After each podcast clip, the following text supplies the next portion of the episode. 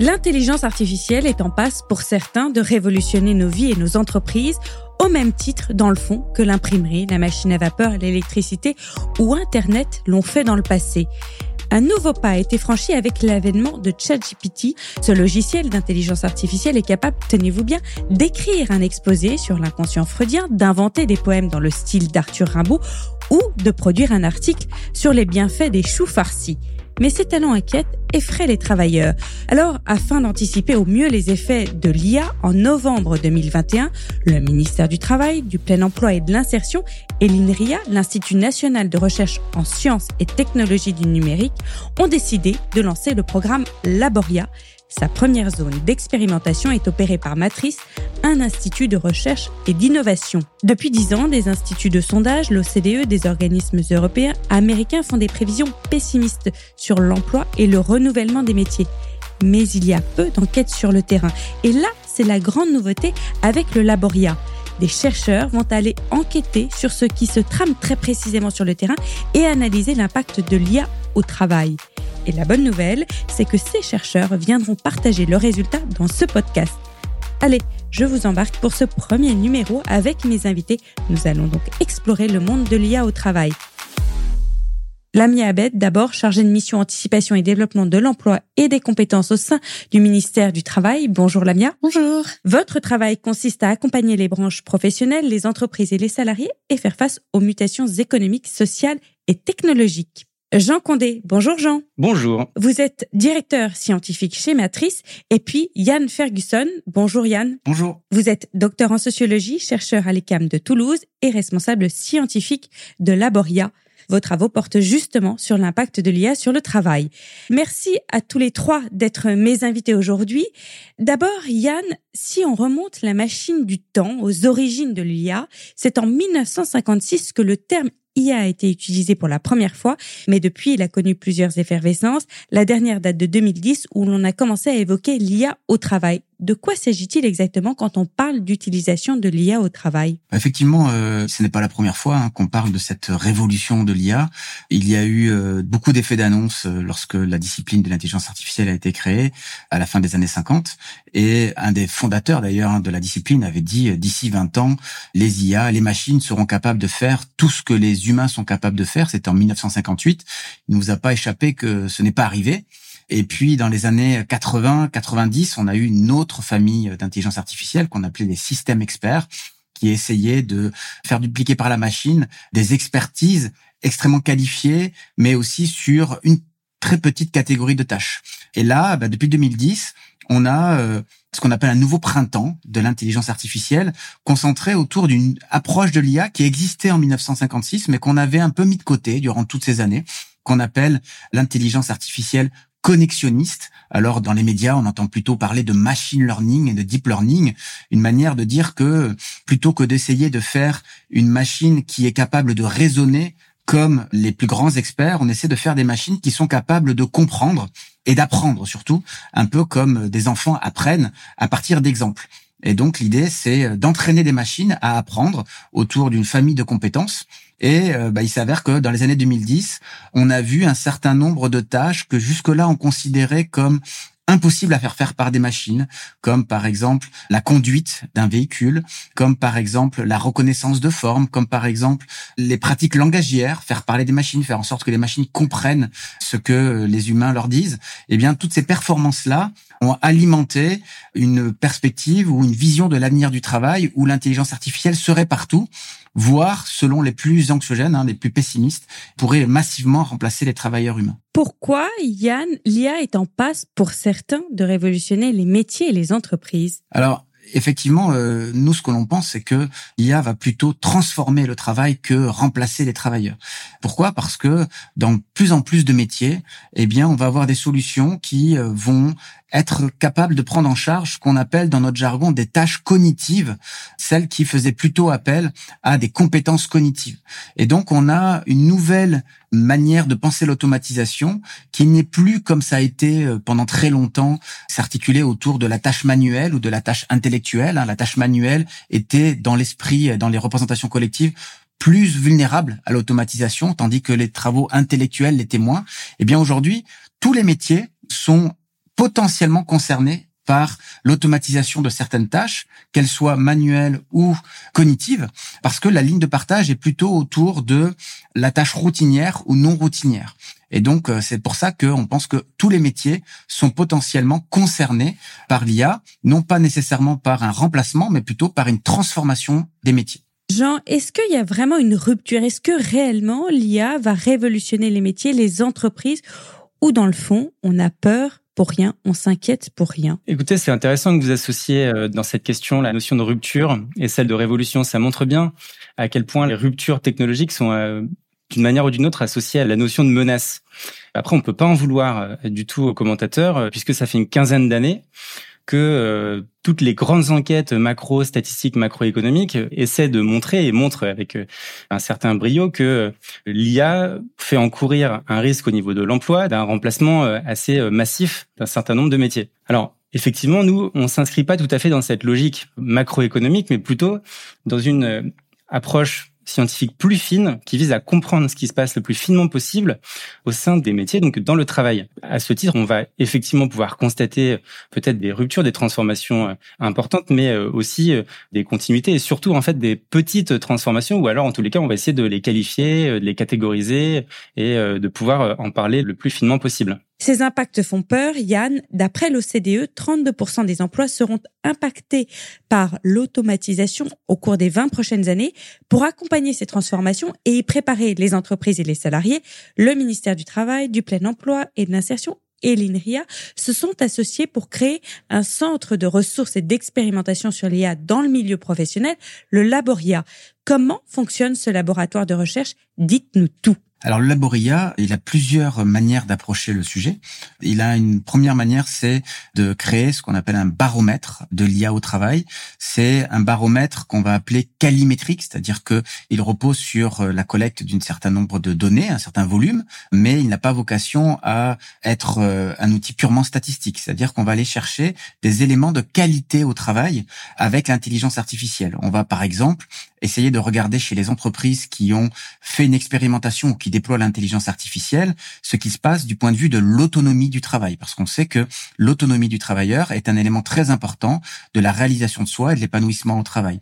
Donc comme c'est un sujet qui est plutôt anxiogène du point de vue de l'IA, c'est-à-dire est-ce que demain on va obéir à des ordinateurs, à des systèmes intelligents On va regarder chez les travailleurs qui effectivement travaillent avec ces systèmes, comment est évaluée l'évolution de cette notion d'autonomie. Donc on interroge des dirigeants qui nous parlent de cette question de l'autonomie dans le travail.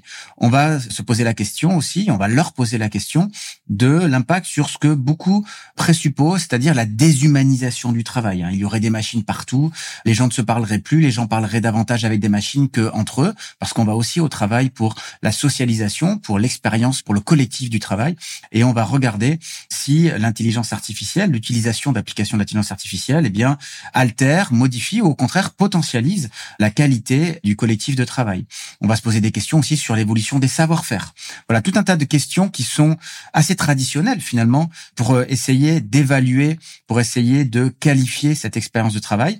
Et on va aller regarder ce qui se passe du côté des entreprises qui l'ont expérimenté. De l'autre côté, on a un autre échantillon qui lui n'a pas expérimenté l'intelligence artificielle. Et on va lui poser des questions sur les mêmes thématiques.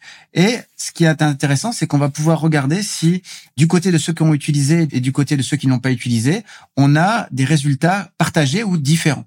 Et par exemple eh bien l'enquête montre que ceux qui ont expérimenter l'IA au travail ne sont pas du tout inquiets du caractère déshumanisant du travail. Par contre, ceux qui ne l'ont jamais expérimenté sont très inquiets du caractère déshumanisant du travail au temps de l'IA. On a des travaux d'études, d'observation de l'IA au travail beaucoup plus qualitatifs, c'est-à-dire que on suit des groupes, des administrations ou des PME qui ont investi dans l'IA, on regarde ce qui se passe, on interviewe des utilisateurs, on interviewe des managers, on interviewe des dirigeants et on essaie de comprendre. Lamia, de nombreux articles et personnes prédisent le remplacement du travail des humains par celui des systèmes d'IA. Quelle est votre vision sur ce sujet au ministère du Travail et comment appréhendez-vous le futur du travail dans un monde rempli d'IA Alors, il est sûr que ces prévisions interrogent, mais l'idée, ce n'est pas d'être fataliste. Comme pour l'IA, on a pu prédire auparavant que l'informatique remplacerait les salariés, et ce n'est finalement pas ce qui s'est passé. Des évolutions organisationnelles ont eu lieu, des compétences nouvelles ont été nécessaires et la société et le monde du travail se sont adaptés à ces changements. Des changements d'ailleurs qui ne sont pas nécessairement négatifs. Le numérique a par exemple facilité l'accès, la circulation et la fiabilité de l'information au sein des organisations. Le rôle du ministère du Travail est d'accompagner les actifs et de sécuriser les parcours des salariés face à ces changements. Pour l'IA, finalement, c'est un petit peu la même chose. Même si les questionnements éthiques sont plus forts et qu'une sorte de mythe entoure cette technologie, l'IA et les avancées qu'elle permet sont significatifs. Et finalement, c'est à nous collectivement de choisir qu'elle se décline en utilisation responsable, capacitante pour les travailleurs et inclusive dans les environnements de travail. Comment le ministère du Travail travaille-t-il sur la question de l'IA Le ministère du Travail se saisit de la question de l'IA de multiples manières. Par exemple, la délégation dans laquelle je travaille, donc la délégation générale à l'emploi et à la formation professionnelle, a dernièrement mis en œuvre deux engagements de développement de l'emploi et des compétences sur la question de l'IA, accompagnés d'autres acteurs tels que des opérateurs de compétences ou encore le MEDEF, la coalition numérique française en faveur des compétences numériques. Ces engagements, en fait, ont permis euh, le recensement de cas d'usage de l'intelligence artificielle en entreprise et de créer et de diffuser des outils pour les entreprises, tels qu'un kit de sensibilisation et un guide d'accompagnement RH pour l'introduction d'une solution IA en entreprise. Il est possible d'ailleurs de retrouver euh, ces éléments sur le site internet euh, Perspective IA. Ces engagements ont aussi permis de participer à la création d'une certification chef de projet IA avec l'IMT Lille Douai et la création d'une cité de l'IA en Haute-France, qui est un lieu de réseau et de services autour de l'intelligence artificielle. On voit bien qu'il y a différentes clés. Ces deux euh, engagements sont désormais terminés et c'est donc le projet Laboria qui euh, finalement nous permet de nous saisir de la question, en décloisonnant d'ailleurs, puisque euh, ce projet réunit toutes les directions du ministère. On va justement à présent s'intéresser aux travaux de recherche du Laboria et donner la parole aux équipes de Matrice. Jean, avec votre équipe, vous travaillerez sur six zones de recherche, la reconnaissance, les relations sociales, la surveillance, l'autonomie, le savoir-faire, la responsabilité. Comment les recherches et pourquoi c'est une première? Ce qu'on a mis en place avec Yann, euh, ce qu'on pourrait appeler la méthode ou le protocole scientifique de la démarche, c'est euh, d'avoir une approche globale à 360. On va euh, aller sur le terrain, c'est le plus important, c'est ce qui fait la grande différence avec les enquêtes statistiques dont je parlais juste avant peu d'informations, peu de littérature en fait traite de la question euh, des transformations euh, fines dans le travail. Donc nous, on n'a pas trop le choix, mine de rien. Il faut qu'on aille sur le terrain, qu'on aille observer l'opérateur final, celui qui va utiliser l'outil euh, d'intelligence artificielle, qu'il s'agisse d'un plugin supplémentaire sur son logiciel de gestion, qu'il s'agisse d'un outil qui lui permet d'automatiser son traitement de mail ou qu'il s'agisse de quelque chose qui va l'aider à prédire les anomalies sur un moteur dans son industrie. Eh bien on va regarder les impacts sur euh, son travail dans les différentes dimensions. On va s'intéresser euh, aux impacts sur le travail de ces opérateurs dans ces différentes dimensions, mais c'est pas tout. On va aussi questionner euh, le management, on va aussi observer l'organisation. C'est là qu'on va parler d'une approche à 360. Et donc, il suffit pas d'observer, il faut aussi questionner les décideurs, les chefs de projet, et ça, on va le faire par l'intermédiaire d'une enquête, cette fois-ci quantitative, une enquête par questionnaire. Donc là, c'est une enquête qu'on a déjà réalisée, qu'on appelle le baromètre. Quel type d'organisation, rapidement, Jean, est visé Quel type de travailleurs dans ces enquêtes? Dans l'enquête par questionnaire, on s'intéresse euh, à différents types de métiers qui ont une vision assez large des euh, projets d'IA qui sont menés dans les organisations. Donc on ne va pas directement s'intéresser aux opérateurs finaux qui euh, finalement ont peu accès à la dimension stratégique du projet, mais plutôt aux décideurs. Donc on va s'intéresser au directeur général de la structure quand il s'agit de petites structures ou aux responsables de projet sur des structures de taille plus intermédiaire ou de grandes structures. De la même manière, on va s'intéresser au projet dans une perspective longitudinale. C'est-à-dire qu'on va adresser une même personne à trois moments différents du projet. Et ça, ça va nous permettre d'accéder à d'autres types d'informations qui sont euh, des informations de type euh, processuel, c'est-à-dire qu'est-ce qui se passe euh, au début, quels sont les problèmes qui vont être rencontrés par les équipes, quelles sont les solutions qui vont être mises en œuvre pour les dépasser, et puis ainsi de suite. Il peut y avoir d'autres types de problématiques et de résolutions. Donc ça, c'est vraiment intéressant. Quels sont, Jean, les premiers enseignements du baromètre? Alors, Ce qui nous a particulièrement interpellé à la lecture des résultats, c'est le différentiel entre les impacts anticipés par des gens qui n'utilisent pas l'IA et les impacts qui sont vécus par les gens qui disent avoir utilisé une IA. Et là, on a des chiffres qui sont assez interpellants. Par exemple, on a 96% des utilisateurs, donc ceux qui déclarent avoir utilisé une intelligence artificielle, qui déclarent qu'ils ont ressenti un impact positif ou très positif de l'IA. Alors que il n'y a que 50% des non-utilisateurs qui, eux, anticipent un impact positif ou très positif. Et si on prend les choses dans l'autre sens, c'est encore plus saisissant. On a 50% des non-utilisateurs qui pensent qu'il n'y aura aucun impact ou un impact plutôt négatif contre 0% des utilisateurs. C'est-à-dire que aucune personne qui a répondu à notre enquête déclare finalement que l'IA a pu avoir un impact plutôt négatif dans son organisation.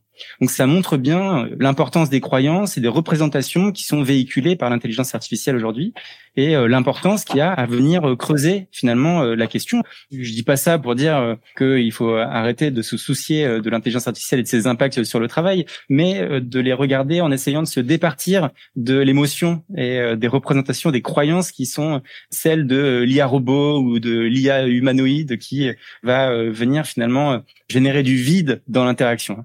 Quel est le rôle euh, du Laboria, euh, Lamia, par rapport à ces questions? Pourquoi vous êtes-vous engagé dans cette démarche? Quel intérêt y voyez-vous? C'est le fruit d'un partenariat entre l'INRIA et le ministère du Travail. Et donc, cette démarche, finalement, s'inscrit dans un contexte de réflexion et de mobilisation des acteurs à différentes échelles. On a euh, tout d'abord des acteurs qui se réunissent autour de ces questions au niveau international. C'est le PMIA, le Partenariat mondial pour l'intelligence artificielle ou JPI en anglais. C'est l'une des premières instances finalement euh, à s'être euh, saisie avec euh, dynamisme de cette question à travers un groupe de travail qui s'appelle le groupe Future of Work. On a au niveau européen aussi des questions qui émergent à propos de l'utilisation des systèmes d'intelligence artificielle et notamment des discussions autour d'un futur AI Act pour réguler finalement l'utilisation de cette IA en fonction du niveau de risque qu'elle présente, y compris pour les travailleurs. Et puis au niveau national, on peut dire que Laboria en fait est une réponse à la recommandation euh, du rapport Villani, donner un sens à l'intelligence artificielle. Ces auteurs proposaient de créer un laboratoire public de la transformation du travail pour lier des capacités prospectives d'une part, d'analyse des mutations d'autre part, à des capacités d'expérimentation concrètes et qui auraient un rôle finalement de tête chercheuse à l'intérieur des politiques publiques de l'emploi et de la formation professionnelle. Et donc, ce qu'on attend du Laboria, c'est de mieux comprendre, d'analyser, d'expérimenter l'impact de ces technologies au plus près du terrain, au plus près des travailleurs pour voilà pouvoir euh, donner finalement un éclairage pour les décisionnaires publics et privés et qui permettent finalement de favoriser le dialogue social autour de ces enjeux. Yann, quel regard portez-vous sur l'IA aujourd'hui? Est-ce une opportunité pour les entreprises ou euh, faut-il vraiment en avoir peur? Non, je crois pas que la peur euh, soit la bonne émotion à solliciter. J'ai évoqué tout à l'heure euh, le fait que les entreprises qui n'avaient pas essayé l'IA, euh, y voyaient un caractère déshumanisant. Et lorsqu'on a essayé l'IA, eh bien, ce que ça démontre, c'est que le caractère déshumanisant, la peur de la déshumanisation disparaît, et qu'on a plutôt une vigilance sur la question de l'autonomie du travailleur et de l'évolution des savoir-faire. Et donc il y a quelque chose qui est contre-productif hein, dans euh, le caractère extrêmement euh, fantasmagorique hein, de l'intelligence artificielle, le fantasme de l'IA qui détruit les emplois, etc. C'est que bien souvent on a peur pour les mauvaises raisons. Ça fait un peu écran de fumée et on ne voit pas les points de vigilance qu'il faut avoir euh, notamment sur l'évolution des savoir-faire, sur la relation entre un travailleur et le système à base d'intelligence artificielle. L'OCDE, par exemple, a largement démontré que s'il y a un risque, il n'est pas du tout du côté du remplacement de l'humain par la machine, mais plutôt de la fragilisation de la classe moyenne, d'une polarisation du travail, c'est-à-dire qu'il y aurait une élite qui serait fortement complémentaire de l'IA et qui euh, développerait un travail de plus en plus épanouissant et de plus en plus rémunérateur, et une masse qui serait plutôt dans un travail moins intéressant, dirigé par les algorithmes, et qui ne proposerait pas des perspectives d'évolution qui seraient pertinentes, intéressantes. Et donc c'est là-dessus justement que euh, avec le Laboria, on est vigilant, c'est-à-dire euh, si effectivement il y a un besoin d'évolution euh, des compétences, les identifier, les qualifier, créer les dispositifs d'accompagnement pour que, comme l'a dit Lamia, on aille vers le projet politique Là, c'est un projet politique d'une IA inclusive et capacitante. C'est une vraie vision d'avenir, c'est un vrai engagement. Et le Laboria essaie d'identifier les chemins vers ce projet politique. Jean, que découvrirons-nous dans ces podcasts? Alors, on a organisé le podcast de manière à euh, donner à voir l'ensemble de nos résultats et euh, il nous a semblé intéressant de les présenter euh, selon finalement la taxonomie des impacts. En tout, on aura un certain nombre de podcasts qui couvriront l'ensemble de ce qu'on va observer sur le terrain et au travers de nos différentes enquêtes. Merci à tous les trois d'avoir été mes invités et de m'avoir présenté les travaux de recherche du Laboria. On se retrouve pour un prochain numéro où on parlera du bien-être au travail, d'engagement au travail qui sont potentiellement affectés par l'IA. Merci à tous.